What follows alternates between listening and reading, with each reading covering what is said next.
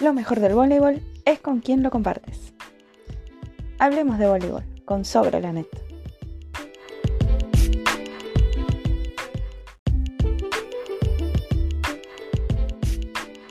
¿Qué tal? Muy buenas tardes a todos. Bienvenidos al programa Sobre la Net.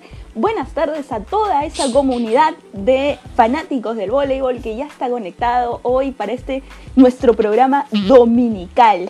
Hoy, domingo 13 de septiembre, qué rápido se va pasando el año. Es una frase cliché de, sobre el año, ¿no? Qué rápido se va pasando el año. No importa, que no importa si es primero de enero, qué rápido se va pasando el año.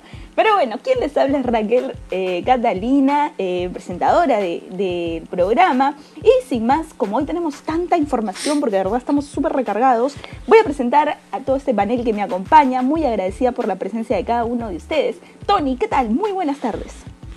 ¿Qué tal? Un saludo a todas las personas que se han conectado sobre la net. Ya casi 50 personas que están conectadas. Muchas gracias a todos los que nos están mandando saludos. Y sí, como dices, tenemos un programa recargado de noticias, así que vamos a comenzar con él. Sí es, Sebastián, ¿qué tal? Muy buenas tardes, ¿cómo estás? Hola Raquel, hola chicos, ¿cómo están? Hola a toda la comunidad de Sobre la Net. Eh, gracias por acompañarnos eh, un domingo más.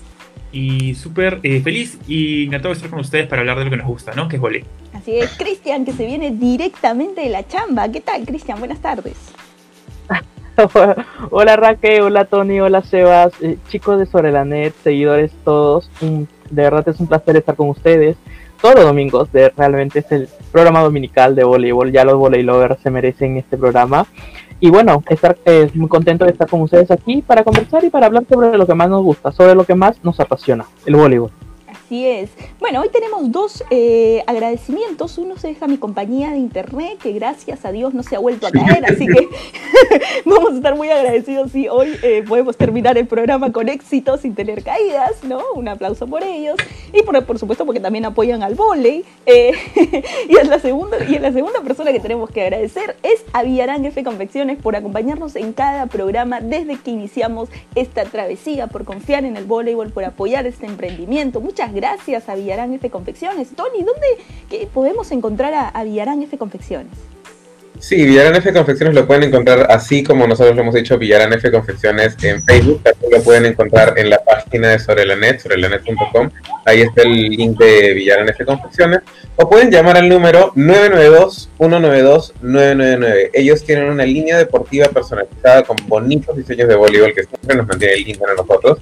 Y también ahora tienen una línea de bioseguridad con camperas, mandilones, mamelucos y mascarillas de bioseguridad justamente contra el COVID que pueden ser personalizadas personalizados a tu estilo y también tienen diseños de voleibol. Así que asegúrense de contactar con Villarán F Confecciones. 992-192-999. Así es, muchas gracias a Charito Villarán por acompañarnos en todo lo que ha sido esta travesía de sobre la net. Pero bueno, arrancamos. ¿Cómo arrancamos, Tony? Marca la pauta del programa, por favor. Sí, últimamente hemos estado teniendo mucho voleibol internacional, así que vamos a revisar un poco cómo están las cosas por acá, por Perú ya estamos supuestamente eh, a las puertas de a puertas de que se inicie el torneo extraordinario que tiene planeada la Federación Peruana de Voleibol con ocho equipos para eh, cumplir con el contrato que se tenía con Movistar y terminar los partidos de la temporada pasada. Y vamos a evaluar qué es lo que está ocurriendo con esta liga porque es, hasta donde sabemos los 10 equipos de la Liga A, de la LNSB, estaban invitados para participar después de que Sport Real no haya presentado ningún tipo de comunicación al respecto y de que la Universidad de Vallejo se desligara de la Liga de Trujillo, valga la redundancia. ¿Cómo va este torneo extraordinario? Porque supuestamente comenzaba el 29 de septiembre y estamos 13 de septiembre y no se sabe nada sí, es realmente caótico eh, en el sentido para los clubes, ¿no? Eh, yo la verdad es que estaba, digamos, pensando eh, que tenemos supuestamente dos semanas para jugar un, torneo que supuestamente va a marcar el inicio del voleibol y no tenemos nada, no tenemos ni siquiera sabemos dónde se va a jugar, ni quiénes van a jugar, ni cuál es el formato, nada. Pero realmente, a ver, pensando en quiénes van a jugar, serían los ocho equipos que están en la Liga Nacional en este momento. Y supuestamente este es un torneo al que Movistar le había pedido ocho equipos a la federación justamente porque no, no quería ver partidos aburridos. Porque si le vas a dar o sea, los partidos que te faltan no le vas a dar partidos aburridos, pues no les vas a dar, y con todo el respeto que se merece Depor, no les vas a dar un Depor, no les vas a dar un Depor San Martín. Porque es un partido de 3-0 que podría romper récord de la liga de, de menor cantidad de anotación. Lo siento. Entonces, como que ahora que Movistar está atrapado en esta situación de que ya solamente le quedan ocho equipos, no sé si querrá cambiar las cosas. Fácil quiere un hexagonal que les podría dar la misma cantidad de partidos. El hecho de que, de que se hayan retirado dos equipos. Bueno. Ah, sí, dale, Cristian, perdón, no te escuché, creo que tenemos un pequeño delay. sí, no. no, eh, como les decía, bueno, eh, es creo que el pan de cada día en la federación no contar con una planificación o algo por el estilo, pero en este caso a esto le sumamos de que estamos en tiempo de pandemia. O sea, seguramente no va a contar este eh, torneo con público, correcto, porque sería lo menos apropiado para evitar contagio y nada por el estilo. Pero yo creo que los clubes se merecen una planificación, una planificación para saber en qué momento, o sea, con quiénes se van a jugar y en qué coliseo, ¿no? se decía mucho que iba a ser en el Olivar. No sé si finalmente ustedes tienen alguna información sobre la sede del, torneo extraordinario. Bueno, hasta el momento eh, no hay eh, nada supuestamente eh, dónde se va a jugar. la federación comunicó a los clubes que de esta semana no pasaba. Ok. Raquel, a mí lo que, lo que me llama la atención es lo que dice Tony. Ahora eh, tenemos en la Liga Nacional 10 equipos, eh, bueno, que dos ya presentaron sus, o sea, su carta. Uno ya, presentó y el otro no se presenta. Entonces, creo que tenemos 8 equipos y por un lado, si leemos el lado positivo, era lo que en algunas personas, me incluyo, queríamos, ¿no? Una liga con menos equipos, porque no tenemos el, el universo de jugadores tan amplios para llenar 10 plantillas. Mm. O sea, no hay. Entonces, eh, si vemos por el lado positivo, sería una buena oportunidad, como dice Tony, para ver partidos de mejor nivel, porque jugadores de otros eh, clubes que han estado, que no van a participar, podrían integrarse a este, como el UCB, que tiene muchas ex seleccionadas, seleccionadas y buenas jugadoras eh, que podrían reinar la plantilla de otros equipos. Entonces, por ese lado, eh, sí me parece una buena opción. esperaría yo que se quede en ocho equipos, porque hay países en los que hay, no hay ningún problema, se juega con ocho equipos pero lo que se busca es que sea un producto de nivel, ¿no? Eh, que sea realmente competitivo. Entonces, eh, dentro de todo lo que nos ha tocado vivir en esta coyuntura, rescataría eso. Eh, que al menos se logró ese número ideal que, se podría, que podría funcionar para nuestro contexto. Ahora, ese número... Oye, pero... Ah, no, sí, dale. No, no, no, sigue tu Raquel. No, que Tony me parece que tenía comentarios. Eh, no, sí, ah, Michelle, le está preguntando que para cuándo es el torneo. Bueno, la fecha original era 29 de septiembre. Mm. De ahí la fecha salió de todas las comunicaciones y hubo eh, rumores entre los clubes de que se iba a comenzar la segunda semana de octubre. Pero el problema es justamente ese, que no tienen una fecha oficial de, de comienzo. Y aparte de que no tienen una fecha oficial de comienzo, tienen varias cosas que no han hecho, como por ejemplo la federación sigue sin contestar si todas las jugadoras van a poder jugar o solamente las jugadoras que son deportistas calificadas o deportistas calificadas de alto nivel. Porque si, a si solamente permiten jugar a deportistas calificadas o de alto nivel, me parece que Depor se queda sin equipo también. Yo, eso era algo que quería eh, plantear un poco, ¿no? O sea, a ver, eh, justamente Sebas mencionaba algo de que hemos llegado al número ideal, ¿no? De, ocho equipos, porque realmente si vemos eh, el universo de jugadoras, como él bien dijo, no tenemos para abastecer a 10 clubes eh, en este momento y de repente ni en 10 años vamos a tener para, para abastecer a, 10 clubes. Yo siempre tan positiva como siempre, pero hay la posibilidad, creo yo, se habla mucho todavía en la interna de que se invite a este torneo a Moli Voleibol ya Latino a Misa, que fueron los clubes que campeonaron en la liga intermedia de esta zona. No llegaron a completar eh, los duelos con los equipos de provincia para disputar una liga de ascenso permanencia. ¿E-, ¿Esta idea les parece un poco descabellada o, piensan que, que realmente sí puede llegar a funcionar y que es algo visionario lo que puede ser la liga? Eh, a ver, yo vi todos los partidos de intermedia y sinceramente Latino Misa y Moli Voleibol estaban al mismo nivel que Deport. Y... Yo creo que un poquito más latino, ¿ah?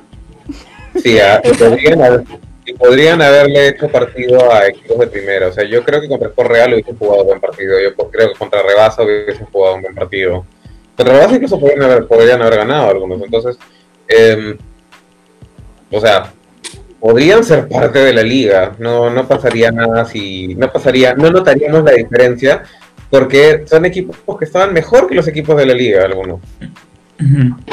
Claro. Eh, son equipos que podrían darle visibilidad al, torneo, ¿no? Que sea competitivo, como, como bien se quiere con, con Movistar y la federación, como bien lo mencionabas.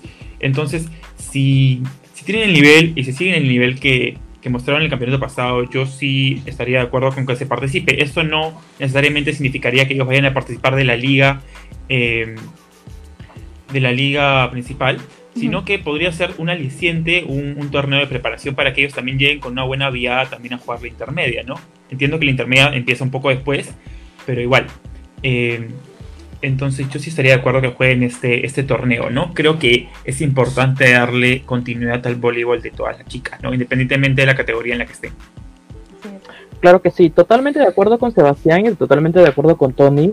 Realmente desmerecemos el trabajo que se hace en la liga intermedia y hay realmente equipos que realmente merecen ser vistos, ¿no? Sobre todo porque esta visibilidad en la televisión ayuda a de que su producto sea más vendido y tengan mejores ingresos. Definitivamente, no sé ustedes, pero a mí me emociona mucho de que eh, eh, inicie ya el voleibol dentro de Perú hemos estado muy eh, con mucha expectativa de lo que se está haciendo afuera en Italia, en Turquía, y empezó la Liga Rusa y todo lo demás, eh, perdón, el primer partido de la, de la Liga Rusa y todo lo demás. Y acá en Perú no había nada. Bueno, tranquilos a los volley lovers, ya de hecho seguramente Movistar tendrá los derechos de los partidos como, como tiene que ser, para todos poder disfrutar. Y bueno, esperamos todos ver un torneo entretenido, pero sobre todo competitivo, ¿no? Porque sí, finalmente como le decía hace rato Tony, eh, disculpando a, a Depor, ¿no? No se le quiere ofender, pero realmente un partido por San Martín demasiado aburrido, ¿no? Entonces esperamos de que haya un poco más de competitividad, sobre todo para acercarnos, no, creo que acercarnos a la liga brasileña sería imposible, pero por lo menos hay mantenido la competitividad con la liga argentina que, que del último tiempo acá viene subiendo de bastante nivel. Sí, y hablando de eso, hay bastantes problemas en, eh, justamente allá en, eh, en, Argentina. En Brasil se reinició un poco la, la eh, digamos, la actividad con, con, el partido amistoso entre el Minas y el, y el Bauru. Eh, Bauru fue, no, Sebastián, no me quiero confundir de, de equipo y que luego todo el Sí. mundo me haga un bullying terrible en los comentarios. Sí, sí, fue el Minas Tennis Club Sí, el Bauru. y el Bauru. Así es que después lo vamos El a, comentar sin, sin ninguna duda. Eh, pero es cierto, lo que dice acá eh, lo está poniendo mucha, mucha gente. Alguien me puso, que creo que es un súper fanático del, del voleibol, me puso, voleibol es mejor que todos. Y eh, de verdad, bueno, es, es, es cierto, voleibol es un buen conjunto, es un equipo que yo hace mucho tiempo conozco. Eh, porque bueno, eh, lo he visto en algunos campeonatos de, eh, de estos campeonatos que hacen, los que son conocidos como los campeonatos de barrio, ¿no? Y sé que hacen muy bien las cosas, tienen un buen trabajo, tienen una excelente página en Facebook, me encanta el, el trabajo que, que realizan en ese sentido y, y es todo un gran punche y empuje de- del profesor Carlos Maldonado y la verdad es que felicitarlos por, por eso que vienen haciendo, porque de verdad que un club sobreviva en el voleibol peruano es muy complicado y prueba de eso ya hasta que cayeron dos grandes, ¿no? Eh, Sporting Cristal y la Universidad César Vallejo, eh, que de verdad no pueden ya mantenerse más. Son, han sido equipos muy ambiciosos. Vallejo fue campeón eh, de la temporada 2012-13 con un equipo que de verdad es que rompió la romp- Estrella. Sí, rompió el mercado, realmente contrató jugadoras muy caras. Siddhartha Núñez, que era una jugadora eh, que creo que hacía- Sí, creo que fue Olímpica. Olímpica, la más cara que había traído, como 80 mil o 50 mil la temporada. Y es Claro. que allí el, el- el- la estrategia de la Vallejo era más que todo también, si lo, si lo evaluábamos eh, con pinzas y todo lo demás, era una estrategia publicitaria política, pues, ¿no? Porque en su momento, pues César Acuña quería ser presidente y sabía que de alguna manera tenía que meterse al público o, o algo por el estilo y utilizó como canal al voleibol, ¿no? Eso hizo que reventar el mercado también, como lo decía Raquel hace un momento, se contrataron muchas jugadoras con sueldos realmente exorbitantes. Eh, se hizo prácticamente una burbuja, ¿no? Fue, fue- fue una burbuja que en algún momento iba a romperse y de hecho en los últimos tres o dos años la liga se ha visto muy empobrecida y finalmente cuando Vallejo ya no decide meter mucho más dinero para invertir es donde se dan cuenta pues que realmente el voleibol de clubes no es rentable y con la pandemia termina por desbaratarse. Fue un proyecto bonito que se inició en, el año 2012 con Kelly Acuña a la cabeza, si no tengo mal entendido. Fueron, creo que, los mejores años que pudo tener una liga nacional. Y creo que eh, con Sebastián aún no, pero con Raquel y con Tony disfrutamos de esos partidos de la liga 2012, 2013, la temporada 13, 14, 15. Wow, fueron increíbles. Y las finales allá en el Coliseo de Voz Esperemos que en algún momento pueda regresar la Vallejo. Eh, finalmente hicieron un bonito trabajo, pero que finalmente termina, ¿no? Por pasar factura en algún momento. Lo que sucede con eh, el tema de Vallejos después de la temporada 2012-13 es, ya, no, sé si se acuerdan de un comercial de un banco que eran niñitos cantando, solo aprendimos a crecer, no a desarrollarnos. Eso le pasó a la Liga Nacional. La Liga Nacional... Claro, el comercial de mi banco. Ajá. La, Liga Nacional comenzó a crecer, pero comenzó a crecer bastante. Hasta el club más chiquito comenzaba a invertir en una extranjera. Entonces, uno como que decía, bueno, va a invertir en una extranjera, pero no invierte en una extranjera para ganar, invierte en una extranjera para mantenerse. Y como el Vallejo, San Martín rompieron el mercado, las jugadoras ya no querían irse a un club que no les fuera a pagar eso. Nació Hamza, Hamza pudo igualar las cosas, Regatas tuvo un proceso de recuperación fuerte, pero también pudo igualar las cosas. Y luego los equipos se dieron cuenta que ya no necesitaban traer a las mega estrellas gigantescas para poder hacer frente a una liga con equipos que van a traer una extranjera que solamente es de paso para, poder sobrevivir. Y ahí es donde comenzaron a bajar las cosas. Además de eso, la liga aumentó sus premios. No, no aumentó el número, de, no aumentó la cantidad de, perdón, el número de monto de premios, sino aumentó los premios. O sea, que me parecía a mí, de verdad, personalmente, no, o sea, no tengo nada en contra de las, de, las jugadoras a las que se les premiaba, pero me parecía realmente una payasada premiar a dos armadoras, a dos mejores, a las tres mayores atacantes, o sea, en ningún lugar del mundo se hacía. Creo que sí, creo que era, creo, creo era un poco norseca. Era un estilo no un poco norseca. Pero es que no, pero rebalsada de Norseca. Pero escúchame, rebalsada, porque, porque, Norseca, porque Norseca no te premia en sus, en sus eventos, ni en los eventos UPB, ni en, ni en los eventos Norseca, premia a las tres mayores anotadoras. O sea, o fijas a un equipo ideal, o fijas a un equipo de la estrella donde premias por fundamento. Pero me parecía ilógico que al final, o sea, yo veía a las chicas, las estas, la, la chica bonita de Movistar, ¿no? Muy guapas, llevando los letreros, literal entraban con 15, con 20 letreros, y era o sea, dio la cantidad de premios, ¿no? Y bueno, pero me parecía, a mi parecer me parecía bastante ridículo. Y mira, más que eso, eh, a partir de esas temporadas se comenzó a hablar mucho acerca de la capacidad de la federación que tenía, de la capacidad de los dirigentes de la federación de entender cómo se hacía una premiación, si por equipo ideal o por fundamento, porque premiaban al equipo ideal pero como en un equipo hay dos centrales, premiaban primero mejor central y segundo mejor central. Primero mejor punto y segundo mejor punto. Es ¿por qué no hacemos eso con armadoras? Primera armadora, segunda armadora. Primera apuesta, segunda apuesta. Primera libro, segunda libro. Y premiaban el mejor saque. Y le daban la misma cantidad de dinero que le daban a la mejor armadora.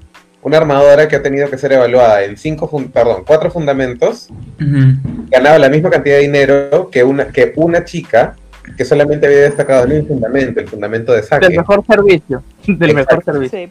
Y eso, al final, y los clubes no digan que no, al final, para los clubes que llegaban a los cuatro finales, era como un incentivo para sus jugadoras. Si llegamos a los cuatro finales, yo me voy a asegurar de que tú tengas un premio. ¿Cómo me voy a asegurar de que tengas un premio? Así de simple. ¿Cuántas jugadoras titulares juegan una ronda final? Siete. Siete por cuatro, veintiocho. Y están premiando 15 de ellas. Claro. Todas agarran premio. Exacto, ¿dónde está el mérito? claro, y ahí el tema salta, ¿no? Yo creo que, no sé cómo les, les parecería a ustedes, pero yo creo que la Liga Nacional Superior de Voleibol no debería de estar en manos de la federación, sino en las manos de un comité organizador que salga de los mismos clubes, porque la liga es de, o sea, el evento es de ellos, de los clubes. Definitivamente la federación tampoco no se va a poner muy a la línea porque eso es el ente eh, rector nacional, quien brinda las reglas, te pone los árbitros y tiene que, que validar que toda, pues, que todo el funcionamiento dentro del campo sea el correcto.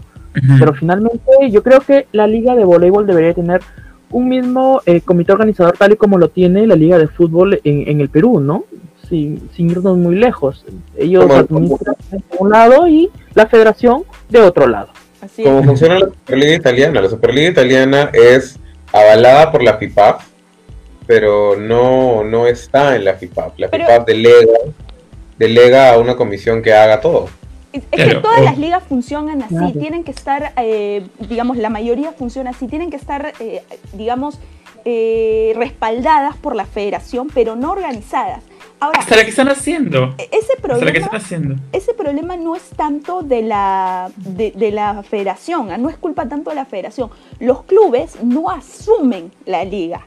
Eso también es verdad y hay que decirlo. O sea, lamento mucho porque tengo mucha gente amiga en los clubes, pero ellos no asumen. Para ellos es más fácil que la federación haga todo y ellos quejarse. Entonces tampoco es así. E, eso, eso no está bien. Acá tengo algunos comentarios que me gustaría compartir. Un saludo para Zaira Manso, que es hincha de Tony, ¿no? Eh, para Marcelo Gigante, también que pone acá. Una cosa es crecimiento y otra desarrollo. Crecer no alcanza, es como hacer un edificio sin base y cada vez más alto y en un momento como en el primer viento se cae. El desarrollo es la base. Un saludo para, Marcelo, me encantó ese comentario. Por acá, eh, Michael Lincoln y también otra, y Rosales Andrés, que nos están pidiendo mucho que hablemos de lo que ha pasado en el masculino hoy día porque ha habido dos finales. Eh, por supuesto que sí, Rosales, más adelante vamos a comentar la final del campeonato sub-18 europeo, que Tony ha venido dando cositas del del, campeonato en la semana, ¿eh? Y también, por supuesto, de la Copa Italia, que hoy día se jugó la final. Así que aguárdanos un momento, vamos a hablar de, eso también. Sí, eh, con relación a lo que, decía Marcelo, ¿no? Y lo que comentábamos, eh, se prefirió mucho invertir en, jugadoras exorbitantes y que rompieron el mercado por muchos años y después recién los clubes cayeron en cuenta, muchos de los clubes, que tenían que trabajar bases. Esto no fue hasta después de 3, 4 o 5 años que recién vimos buenas bases de, de los principales clubes. Entonces, eh, como lo dice Marcelo, es muy importante ver, o sea, hubiera sido muy importante trabajar eh, por ambos frentes, ¿no? Haciendo, haciendo crecer tu producto estrella, pero también trabajando eh, a la par con las más chiquitas, ¿no? Entonces, tenía una pregunta para Raquel. Raquel, la federación es la que asume los premios de la liga al final para los clubes. En ese sentido, si los clubes se independizan, ellos mismos tendrían que buscar ¿de dónde saldría esa plata? No, Movistar es el auspiciador de la Liga Nacional. Eh, pero, Movistar, el dinero. pero Movistar es el auspiciador de la Liga Nacional porque tiene un contrato, porque tiene un contrato macro con la Federación Peruana de Voleibol. Mm. No es que tenga un contrato claro, con... Claro, pero yo creo que si se independiza mucho o se delega responsabilidades, tranquilamente Movistar podría ser el patrocinador de la Liga Nacional de Voleibol. Podría caminar por el mismo sendero como lo venía haciendo con la federación. Mira, esto es interesante para que los clubes reflexionen un poquito. ¿Por qué llevo atrás en mi espalda obligatoriamente si no me ponen multa el logo de Movistar en todas las camisetas? Ah, ese es un tema de conversación que tuvimos, recuerdan, hace mucho, como dos meses. Era lo mismo, ¿no? Porque Wallon aparece al ras de campo. Así es. Claro, ¿por qué Wallon aparece de campo? ¿Por qué Herbalife si ellos son patrocinadores del equipo nacional y no de la liga directamente? Exacto. Eh, dentro de la Liga Nacional tú tienes, ya, tienes 8, 18 paneles, ¿ya? Esos 18 paneles están divididos de la siguiente manera. Todos los clubes tienen uno, o sea, 10 paneles. Los, los cuatro clubes que quedaron primeros en la temporada anterior tienen el panel de frente. Y los otros paneles están distribuidos. Cuatro para Movistar, pero no por ser el auspiciador de la liga. ¿ah? sino porque sino por tener el contrato con la Federación Peruana de Voleibol. Y los otros van para auspiciadores de la Federación Peruana de Voleibol que apoyan a la liga. Como por ejemplo, en algún momento Gatorade, no sé si Generate tenía el mismo trato, o Hyundai o Wallon. Eh, ¿Te acuerdas que hasta Bolonet en, un, en una final estuvo? Sí. Sí, sí, claro. convención en, en, vivo y todo, sí, sí, sí. Claro que sí. Ahora, la copa se llama Copa Movistar pero no nos engañemos, la copa no la da Movistar. No. La copa la pone la Federación Peruana de Voleibol, las medallas las pone la Federación Peruana de Voleibol, eh, los premios, los premios, la organización, los pagos de todo el equipo operativo. O sea, la liga funciona tranquila porque la federación se encarga de todo. Exacto, la federación hace un respaldo económico bastante importante. Los clubes no quieren asumir eso, o sea, es, eh, o sea, hay cierto, hay muchas ganas de hacer cosas, pero no lo terminan aceptando. Eh, ahora, ese contrato que hay con Movistar también limita mucho a los clubes, ¿eh? hay, por ejemplo, hay gente que le gustaría, por ejemplo, tener en la camiseta, eh, no sé, Entel, por ejemplo. No puede, porque como es una, competencia directa de Movistar, no puede estar en la, en la, en la camiseta de nadie.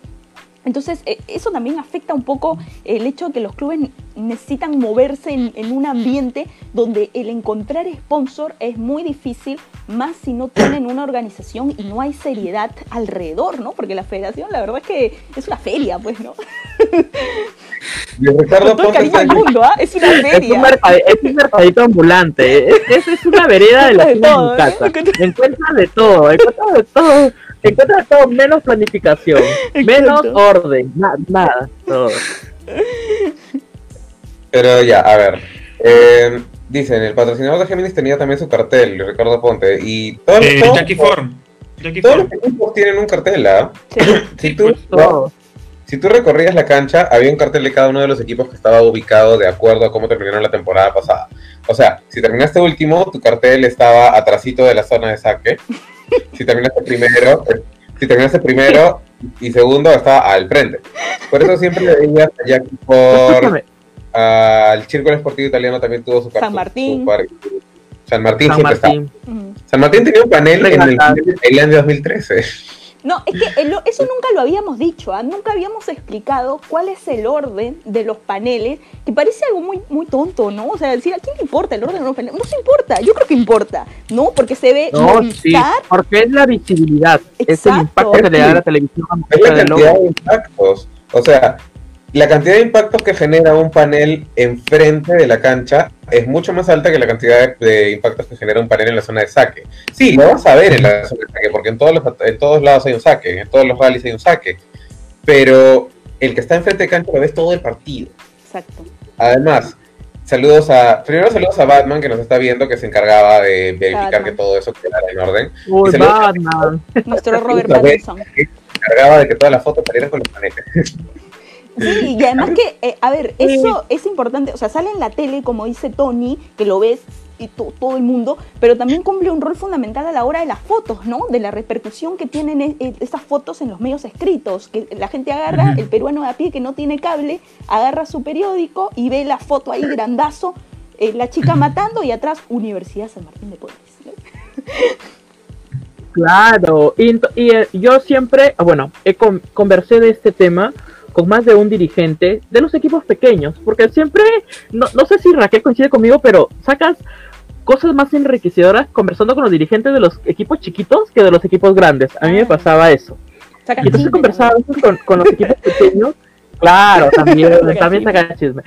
Y, me, y, me, y me contaban lo injusto que para ellos es de que su equipo pues finalmente esté literal al lado del aguatero de, de Gatorade, ¿no? Eh, olvidado el, el panel ¿no? Y que no lo vea nadie, pues por televisión. Entonces, señores de los clubes, ¿cómo se soluciona eso? Y así, sin irnos muy lejos, pidan cada uno jugar de local y luego de visita. Consigan un propio coliseo. Con el propio coliseo solamente van a estar obligados a tener paneles los dos equipos en campo que van a jugar ese día. Vas a tener literal para hacer tu fiesta infantil con globo de colores para que todo el mundo y toda la televisión lo vea. Así que ya es momento que ellos pongan las manos dentro de y se pongan a trabajar, porque o sea, de eso se trata para eso eres dirigente, para que puedas dirigir al propio club y para que lo lleves por un sendero bonito, pues, ¿no? Y creo que, creo que eh, mucho se habla de que tendría que ser un coliseo gigante, enorme, súper... No, o sea, hay equipos en la liga brasileña que tienen un, un, un, coliseo, no sé, encima de esto, pero pequeño, o sea, acotado. Y estamos hablando de la Superliga brasileña, una de las mejores del mundo. Entonces creo que no es no es una, tarea imposible. Nadie te está pidiendo que tengas otro polideportivo eh, o los, o los estadios que hay en Polonia. Lo que pasa es que muchos se concentraban en la cantidad de personas que pudieran entrar por partido, porque pero no se concentran en la calidad que le estás dando, ni tampoco se concentran en cómo va a afectar la taquilla de cada uno de los equipos. Lo que siempre hemos dicho, en el Bonilla entraba 2.600 personas y se cobraba 10 soles la entrada, ¿ya? Yo sé que... 10-20, 10-20. 10-20, ya. Entonces, al final sacas un sol para cada uno de los equipos, no importa si esté jugando o no. Tú, persona de Alianza Lima, de San Martín, que fueron a ver su partido de Alianza San Martín para apoyar a su equipo, no, solamente le dieron un sol. Los otros nueve soles se fueron para los otros equipos. Si cada uno de los clubes eh, organiza sus propios partidos y es control de su propia taquilla, tú puedes comenzar a vender el partido para hacer las cosas. Si tú te encargas del local, tú te encargas de tu taquilla. Círculo Esportivo Italiano tiene un coliseo donde entran 450 personas. Esas 450 personas, tú les cobras 20 horas la entrada para ver a su equipo, van a ganar más de lo que ganaban en un día de liga normalmente en el Bonilla. Claro. Ahora, mira, acá, Marcelo me pone algo muy interesante, ¿ah? Eh, que ya parece un auspiciador del programa Marcelo Gigante, ¿no? Pero es que está dando buenas ideas. Eh, ¿Cómo solucionamos lo de los paneles que algunos se ven y no se ven y, otros no se ven? Con paneles LED. Sí, es verdad. Con paneles LED que pasan una a una la publicidad. Con paneles LED. Pero ahí, si es un panel LED, si son paneles LED, allí quien ya tiene que tomar la batuta es la FPB. porque allí ya como federación y como estamento grande, tendrías que convocar, pues, y hacer una alianza con alguna de las empresas, pues, ¿no? Que se encargan de este tipo de paneles. Samsung, así como eh, Alianza tiene con AOC, tengo entendido, no sé si siguen teniendo esa misma alianza. Y este panel, panel LED te va a permitir que la publicidad siga girando, siga girando, como pasa en los eventos. Y, tienes no, y, no creo que sea muy caro, ¿ah? Porque Perú, hasta ahorita nunca he visto un panel LED en un coliseo peruano de voleibol, pero oye, o sea, lo he visto en Colombia para lo que el tema fue del preolímpico, tuvieron paneles LED. Paneles LED siempre tiene Argentina en sus eventos, o sea, nos hemos quedado en la época de la carreta, en serio. la BNL lo exige, ¿ah? En la, la, BNL lo exige. Y la BNL lo, exige, ¿no? Aún seguimos viendo corriendo a Batman con los clavos y con el martillo, pero, o sea, ya es momento de, de un LED, ¿no? Mira, para el Grand Prix y para la Copa Challenger del 2018, la del 2019 no sé porque yo no estaba ahí, pero el, requerimiento de la Federación Internacional de Voleibol era panel LED. Se tuvo que presentar un documento en el que se dice no podemos tener LED por tal razones y la Federación Internacional de Voleibol aprobó los paneles. en, parte porque ya nadie más quería hacer el torneo, así que, o sea que no se no se podía mandar. Era lo que había, la federación tuvo que poner su mano en el pecho y dijo, es lo que hay, es lo que hay. Tú sabes que yo, que también abre las puertas al trabajo, porque tú sabes que yo una vez hice una animación, eh, video, para que salieran esas cosas de, de, esos paneles LED para una empresa, no voy a decir el nombre, pero sí, pues hice una de esas animaciones, me pagaron muy bien, así que yo, que vengan los paneles LED y por favor acá les hago sus animaciones a todos ustedes. Pero también, como dices, o sea, en el mismo espacio tienes, o sea, en el mismo espacio físico tienes cantidad, o sea, más, más espacio virtual para poner a más gente. O sea, si hay gente que se quisiera invertir, podrías hacerlo tranquilamente, porque ahí solamente tienes eh, fijo a las personas que te, desde un comienzo te quisieron auspiciar y no lo vas a mover de partido a partido. Así es. Pero como, bien, como bien nos dice acá Robert Deza, eso es gestión, chicos. Obviamente. Es gestión. Exacto. Es gestión. Y de gestión. y de gestión no hay, la gestión no existe ahí en la FPV. Creo que, como lo dijimos en un, en un, en un episodio y nos pasamos todo el episodio hablando de gestión deportiva, eh, ¿qué necesitaría más o menos la FPV para poder eh, desarrollarse, ¿no? Una, un líder con visión a futuro, un líder que, bueno, hablamos un poco de hacer a la, a la federación una corporación, ¿no? Pero dentro de todo, coordina, eh, creo que eh, coincidimos en que sí se necesita eso, ¿no? Una planificación seria y parecida a una empresa, porque al final lo que necesita es generar ingresos para que el voleibol siga creciendo, ¿no? Y desarrollándose bien. Y es, lo mismo, es la misma figura que debería tener el comité que estamos proponiendo que se tenga para esta liga.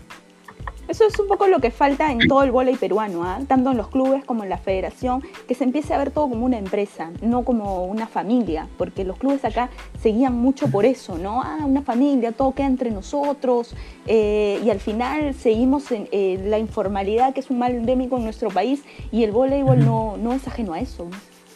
Y también que se siente mucha la presión de mantener los secretos de la familia, porque es algo normal. O sea, cuando tú eres una familia, tú tienes cosas que te mantienes en privado, quieres mantener un secretismo, y eso se traslada al ambiente del voleibol, que no debería ser. El voleibol no debería por qué tener secretismo. Tú deberías poner todas las cosas en tu página web para que todo el mundo lo pueda leer. El voleibol no, no hay nada secreto, es lo más chistoso. Solamente que a la gente le gusta tener información para poder soltar en el momento en el que ellos quieran. Pero el voleibol no hay secretos. No, de bola y todo se sabe, esa es la verdad. Un saludo para las más de 100 personas que están conectadas, a toda la comunidad de Sobre la Net, que está enganchadísima, reventando acá los comentarios. Estoy tratando de leer todos los que puedo, pero, pero están poniendo. Voy a, voy a empezar a dar tickets, ¿no? De ¿Y turno, ¿Sabes ¿no? qué cosa, Raquel? ¿Sabes qué cosa, Raquel? Son gente muy inteligente. Sus comentarios tienen mucha base, ¿no? No, no, nadie pelea, no discuten, pero todo el mundo aporta desde su posición. Y eso se respeta, que- chicos. Muchas gracias. Es que realmente son- somos una comunidad, una comunidad que le gusta hablar de voleibol. Y Muchísimas ese es el gracias. todos. ambiente. ese es el ambiente que siempre hemos, hemos querido eh, promover, ¿no? No todos pensamos igual, pero sí, eh, sí pro- promovemos el debate bien informado y con respeto. Ya, mira, justo encontré un de debate ya, para, para, para, para pensar. Foro Ole nos pone, los paneles LED están no están prohibidos porque son rígidos y pueden lesionar. Eh, si son rígidos, sí pueden lesionar, no están prohibidos. Pero no están prohibidos. Así es. O sea, se juegan, se juegan en la Copa del Mundo. Se jugaron en la Copa del Mundo del- en Japón, se juegan en el Mundial, Es se juegan en la Liga de Aguilera, básicamente se lesionó la pierna en un panel LED en, la, en el preolímpico de Sí. Japón y no pasó nada. contra la República Dominicana. Tony, ¿verdad? Contra la República es- Dominicana. Tony, ¿por qué eres Sí. Porque él es así en la vida, ¿ah? él es así en la Pero, vida. no, es que Y él ha llegado a trabajar Es que casi en verdad. camilla al coliseo. sí entiendo el Tony, eres una comentario. gripe, nada más me decía. Sí, entiendo el comentario, porque Mai lo que hizo es el panel en diagonal, hizo así el pie, y, y sí, obviamente dolió, le pusieron su éter y siguió jugando, pero esto no es como que pase todos los días o en todos los partidos, es uno de cada 100 si le quieres poner una estadística, ¿no? O sea, claro. y se hace en todo el mundo. Ahora, la gran innovación que tuvo la liga fue en el año, de, en cuanto a los paneles, fue en el año 2014-15 creo, que los paneles comenzaron a ser de espuma. Porque antes de eso los paneles eran tabla con clavos. Tony. Ahí sí, ahí sí era un tema de lesiones. ¿ah? Tony, yo prefería, Claro. yo prefería esa tabla con clavo, ¿ah? Porque esos paneles de espuma que parecen suavecitos no son tan suavecitos y yo lo No. comprobé. Eran- Porque yo me aventé sobre Es uno que, pensando es que que era el los- resguardo. No, no, no, No, yo le tenía miedo a, los, a, los, a esos paneles clavos, con, con clavos. No, eso te salía un clavo te, te cortaba, te da el tétano. tétano, claro, pero te estoy diciendo, lo- los pan- estos paneles eh, con espuma eran más fáciles de cambiar, porque si ustedes han ido a la liga, que yo supongo que muchos han ido de manera presencial, se han dado cuenta que los paneles están sobre otros paneles antiguos. O sea, hay publicidad Ah, sí. y al año siguiente le, pones otro sponsor. Ya. Otro sponsor. Además, razón- el menos, el menos sacrificado ahí era Batman, porque Claro. yo recuerdo en el 2015, en el 16, el pobre corría con su balde con clavos y su martillo por todo el coliseo para clavarlos y todo lo demás. Y ahora más tranquilo, Batman, ¿no? Solamente corría con cinto scotch en caso que saliera algo y lo pegaba. a Batman en ese coliseo. A Batman no era, no era una no era un chiste televisivo que decían para, para decir que alguien estaba entrando a la cancha. Batman se encargaba de que ese coliseo estuviera armado. Sí. No mucho. Ahora, una cosa más a favor del panel de los LED. El challenge funciona en el LED. El video check y el challenge está cuadrado para funcionar en el panel LED. Ah, Cuando vinieron los Challenge a hacer la Challenger Cup y vieron que no había LEDs, tuvieron que poner su propio sistema de trípodes.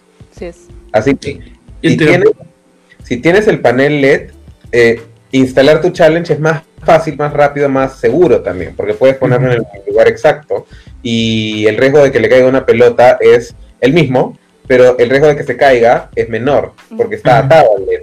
no Sí, un es trípode. Ahora, hablar de hablar de challenge para la FPV habla- ah, sería hablar de un 2050, pues. O sea, O sea, no tenemos eh, eh, peor bueno, yo- challenge. se ha No hecho, sé. se ha hecho. Yo participé el año pasado de la organización para el Challenger Cup Ajá. en el Bonilla. Eh, sí se usó eh, el challenge y pues dentro de todo, teniendo en, en- en cuenta todas las deficiencias que tenemos, ahorita es un poco accesorio hablar de un challenge, pero verdaderamente se nota a nivel de transmisión la diferencia y toda la información que tú puedes recabar con ese sistema. Pero tengo entendido que es muy caro. Ni siquiera Brasil tiene challenge. Sí, sí tiene, pero hay diferentes niveles, hay diferentes... Brasil no tiene challenge. El que tiene Sí challenge tiene. es el Sada Cruzeiro que les presta a ellos, a los de la CBB. Ay, Pero prestadito. no es de ellos. No es de ellos.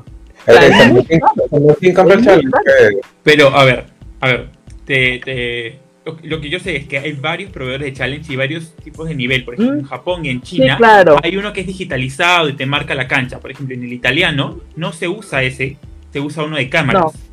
Es Sí, el claro. video. Claro. Mm, Es que hay tres sistemas. El sistema de ojo de halcón, que le dicen challenge. El sistema polaco, que es un sistema de revisión de líneas, que es el video challenge.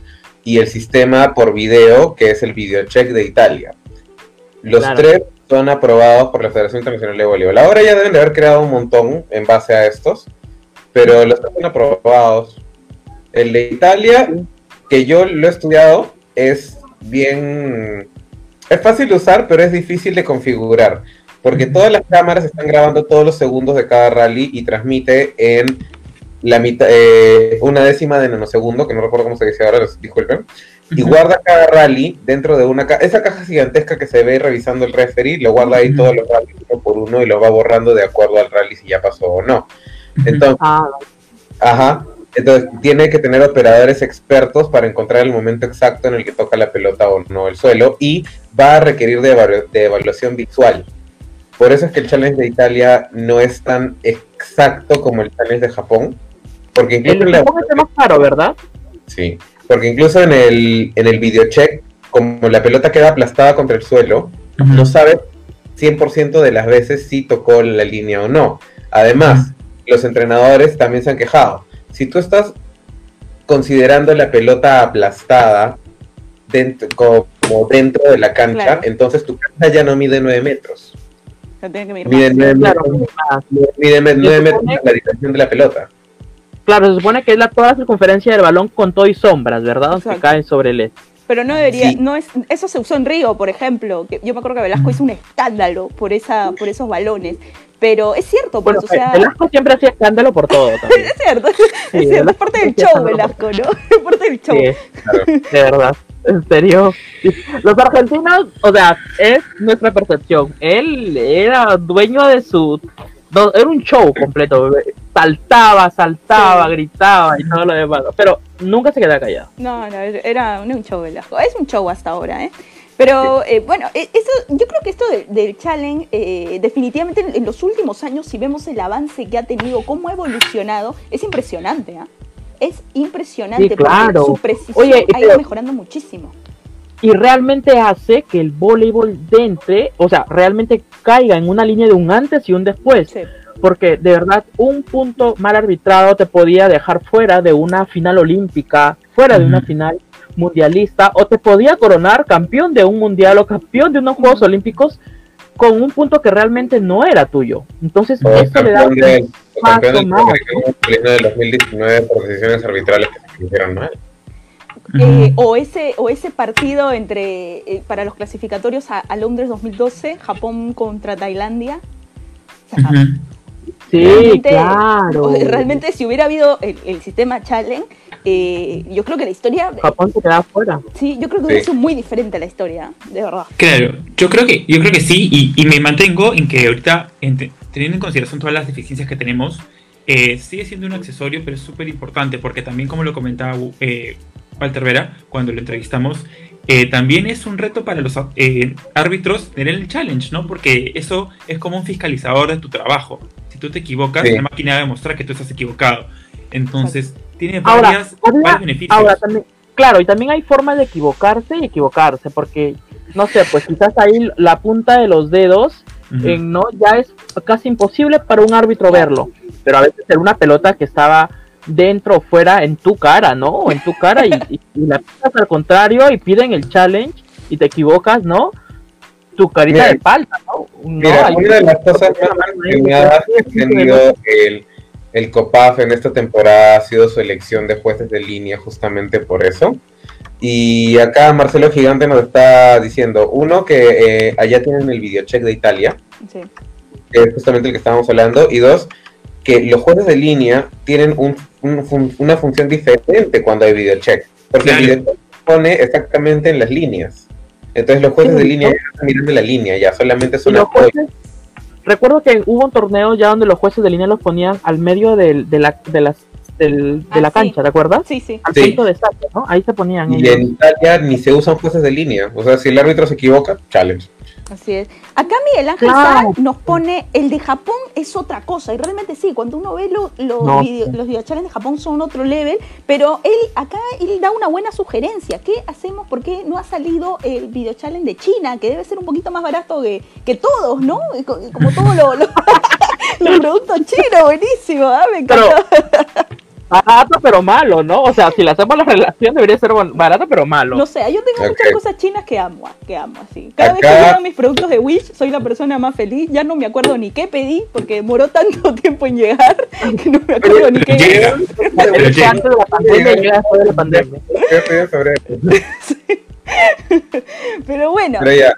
eh, la Federación Peruana de Voleibol, esto no es broma, en algún momento dijo, vamos a hacer nosotros un Challenger. Es más, hasta tenía nombre, el Eh. Challenger. el challenge, el Yaminger, algo, llama challenge, algo así, ¿ah? Sí. Pero, pero a ver, eh, ¿cómo es que estés tan lejos de poder hacerlo del sistema de Italia? Simplemente necesitas plata, mucha plata. Claro que sí. Es mucha inversión. Pero según las declaraciones, no hay plata. Claro. Eso. Es todo un tema. Y ahora que le van a quitar la plata por lo de Paco, más. Así es. Eh, bueno, parece que eh, tenemos algunos problemas con la transmisión, chicos, pero vamos a eh, llegar a, a solucionarlo, no, no se preocupen, vamos a tratar de solucionarlo. Pero eh, mientras tanto, eh, teníamos alguna información. Entonces los jueces de línea ya están mirando la línea, ya solamente. Sí, Recuerdo un torneo ya donde los jueces ¿Qué pasó? Te escuchamos. ¿a mí? Sí. Sí, te quedaste sí. callada. Ah, ya, ah, o sea, quieren que yo, que yo siga hablando mientras todo. No, ya. Raquel, Mientras Raquel- dice, en los comentarios dicen que tu vecino te está quitando el internet. Dice Raquel, tu vecino te está no sé, quitando tu no internet. sé qué está, qué está pasando con mi internet, pero bueno. ya, mientras que Raquel soluciona los problemas de internet de la red, vamos a comentar lo que ha pasado en el voleibol internacional, a menos a que a alguien se le quede algo todavía en la boca acerca de la Liga Nacional, de lo que podría ser el torneo extraordinario que supuestamente comienza en dos semanas, dos semanas exactamente. Entonces, para redondear la idea, no hay fecha exacta de inicio, no hay programación, no hay horarios, no hay sede y no hay equipos confirmados, ¿correcto? Exacto. O sea, no hay Listo. nada. Bueno, supuestamente se va a jugar en el Olivar. Exacto, no hay nada. Ok, Y- no hay nada. Y bueno, como decía Raquel, ahora, eh, bueno, Tony va a empezar con este piqueo internacional de, de datos que tenemos para ustedes, porque sabemos que muchas de las personas de la comunidad sobre el net les encanta también el voleibol internacional, y a los que todavía no lo hacen, todavía no se atreven a ver el voleibol internacional, les recomendamos todos que lo vean, porque les va a dar otra visión completamente distinta del deporte, y en mi caso, en mi caso, por lo menos me dio mucha perspectiva de dónde estábamos. Antes de empezar a verlo, tenía una visión del voleibol distinta con la que me dio cuando empecé a ver el voleibol internacional. Entonces, creo Claro. que yo, yo, por ejemplo, les cuento mi caso.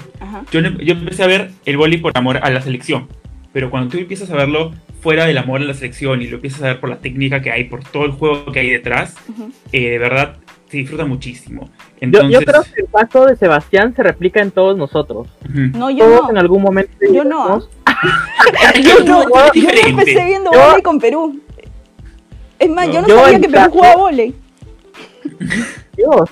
Yo en mi caso Ya, también, más o menos por lo de Sebastián, pero yo, yo empecé con la, con la generación de Vivian Baella, ¿no? Me, me atrapó esta generación y luego pues tú ya te das cuenta que en el mundo se trabaja de otra forma, se juega de otra manera, eh, y bueno, te empiezas a enamorar de cada liga, la liga italiana, la rusa, la brasileña, los eventos, tip, y uno pues se queda embobado y finalmente terminas cayendo, ¿no? En, en una realidad que es dura y que te golpea. que te dice el equipo nacional está súper abajo. Un comentario importante. María Salas, que es la presidenta del Departamento de Tecnología y Estadística de la Federación de Peruana de Voleibol, eh, nos acaba de mandar un comentario. Dice, los lineamientos de captura de la captura que se muestra en pantalla las maneja un operador. La Liga Brasilera ya tiene videocheck de Genius Sports.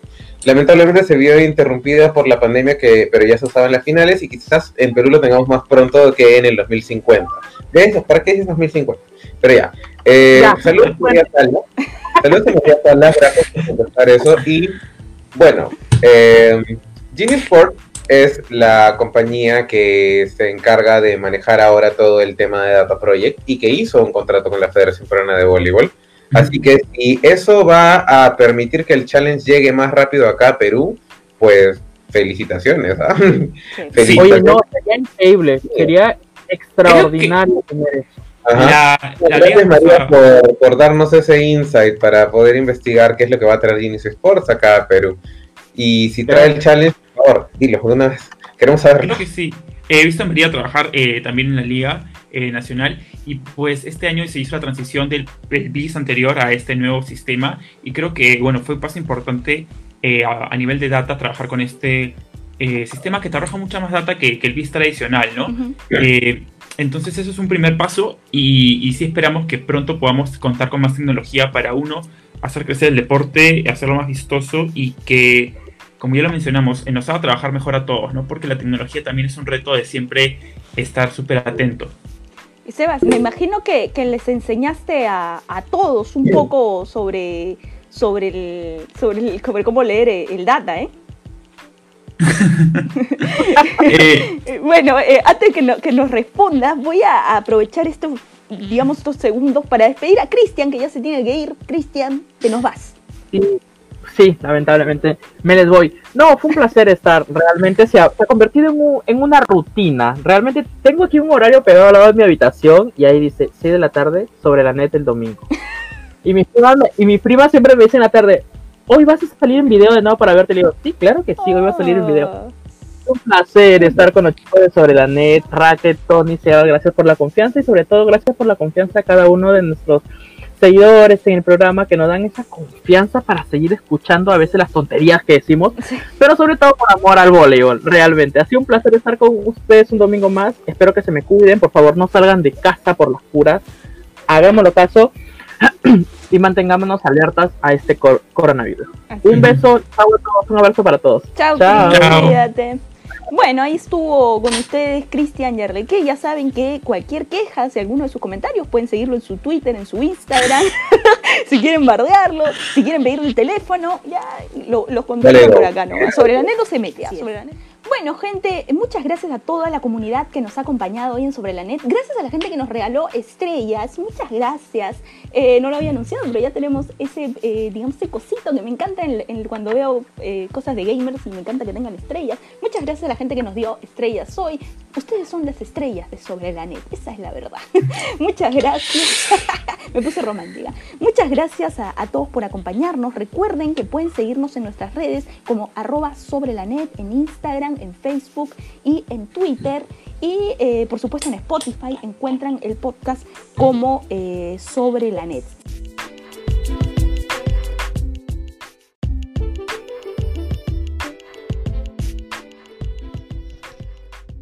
Lo mejor del voleibol es con quien lo compartes.